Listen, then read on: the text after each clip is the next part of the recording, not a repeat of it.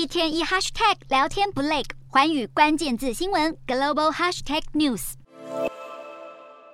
近期，环保人士对于名画发起了一系列的行动，不但对梵谷的名画《向日葵》泼番茄汁，还对莫内的画作《干草堆》撒马铃薯泥，现在连蜡像也惨遭毒手了。摆设在伦敦杜莎夫人蜡像馆的英国国王查尔斯三世的蜡像，被气候变迁倡议人士朝脸上砸了块巧克力蛋糕。环保团体表示，他们要求英国政府停止核发新的石油与天然。燃气开采执照与许可证，强调这项抗议行动是为了保护土地。而这起事件有四个人是以刑事毁损罪遭到警方逮捕，而此团体之前就有人爬上伊丽莎白二世女王大桥的钢缆上，导致大桥暂时封闭。